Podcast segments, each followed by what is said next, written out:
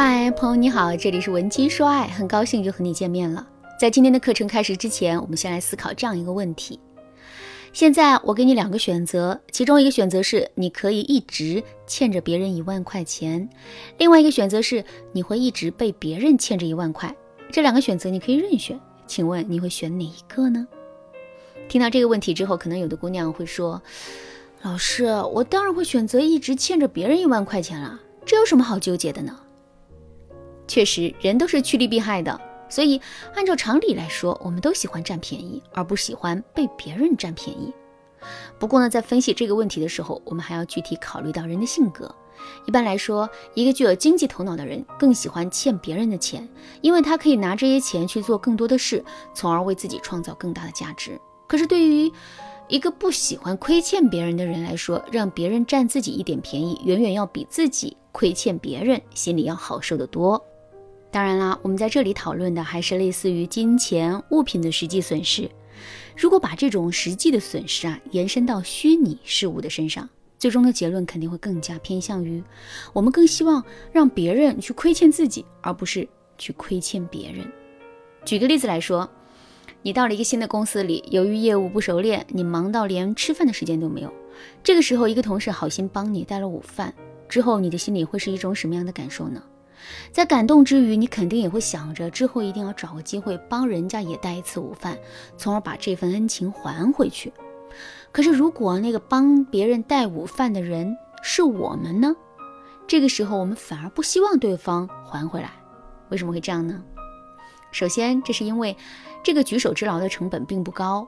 另外，当我们帮了别人，让别人对我们产生了亏欠感之后啊，我们也就在心理上获得了优越感。我们舍不得抛弃这份优越感，所以我们势必不会去让对方补足对我们的亏欠。为什么我给大家讲述这个事实呢？这是因为我发现很多姑娘啊，在经营一段感情的时候，都会想方设法的让男人亏欠着自己。比如，她们感冒发烧了，明明只需要一句话，男人就会给他们买药来，然后好好的照顾他们。可是她们偏偏要瞒着男人，一直等到自己烧退了，才会一脸委屈的对男人说。昨天我发烧了三十九度，害怕打扰你工作，所以一直都没有告诉你。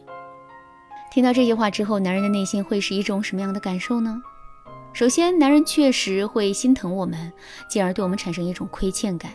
可是，男人也都是理性的，从理性的角度去考量这件事情，男人也会觉得我们在这件事情上做的不对，应该及时的把病情告诉他。另外，重复会带来疲惫感。随着类似的事情一次又一次的发生，男人的内心的亏欠感呢就会消失，取而代之的是反感和无奈。为什么会感到反感和无奈呢？这是因为男人不想一直亏欠我们，可我们却一直在用同一个套路来给男人制造亏欠感，所以男人势必会对这样的行为感到反感。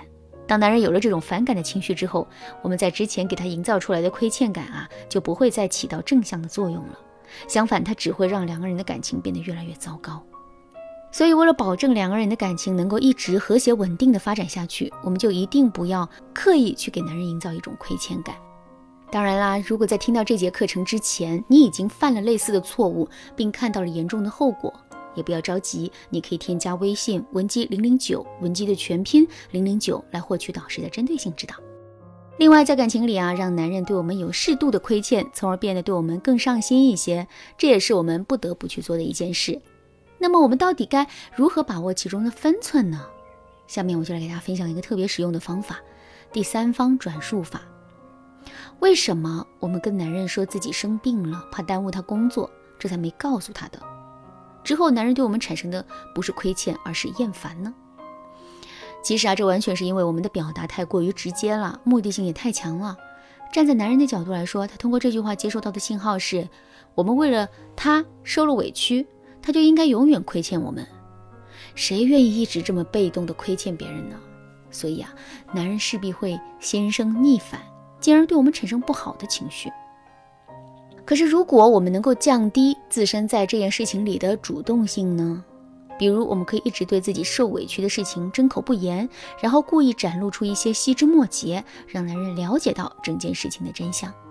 还是拿我们感冒发烧这件事情来说吧，我们完全没有必要直接告诉男人我们感冒发烧了，为他受了很多的委屈，只需要把在网上买药的订单或者是没吃完的药故意让男人看到就可以了。另外，我们也可以通过两个人共同的朋友去转述我们自身的情况，比如我们可以让闺蜜在适当的时机对男人说一句：“你真是太幸运了，能找到我闺蜜这么好的女朋友。”没头没尾听到这句话，男人肯定会觉得很奇怪，然后问闺蜜：“为什么你会突然这么说呢？”这个时候，闺蜜就可以一脸惊讶地对男人说：“哎呀，你不知道啊，昨天她发烧了三十九度呢。”可是为了不耽误你工作，她一直咬牙挺着没告诉你。最后也是实在没办法了，他才给我打了一个电话，让我给他买了点药。听闺蜜转述完这条消息之后，男人内心的震惊和亏欠感肯定是会倍增的。与此同时啊，他又是在无意之中听到这条消息的，所以他肯定不会认为我们这是在逼着他亏欠我们，从而对我们产生一种反感的情绪。其实啊，除了第三方转述法之外，让男人对我们产生适度的亏欠感的方法还有很多。如果你想对此有更多的了解，可以添加微信文姬零零九，文姬的全拼零零九，来获取导师的针对性指导。好啦，今天的内容就到这里啦。文姬说爱，迷茫情场，你得力的军师。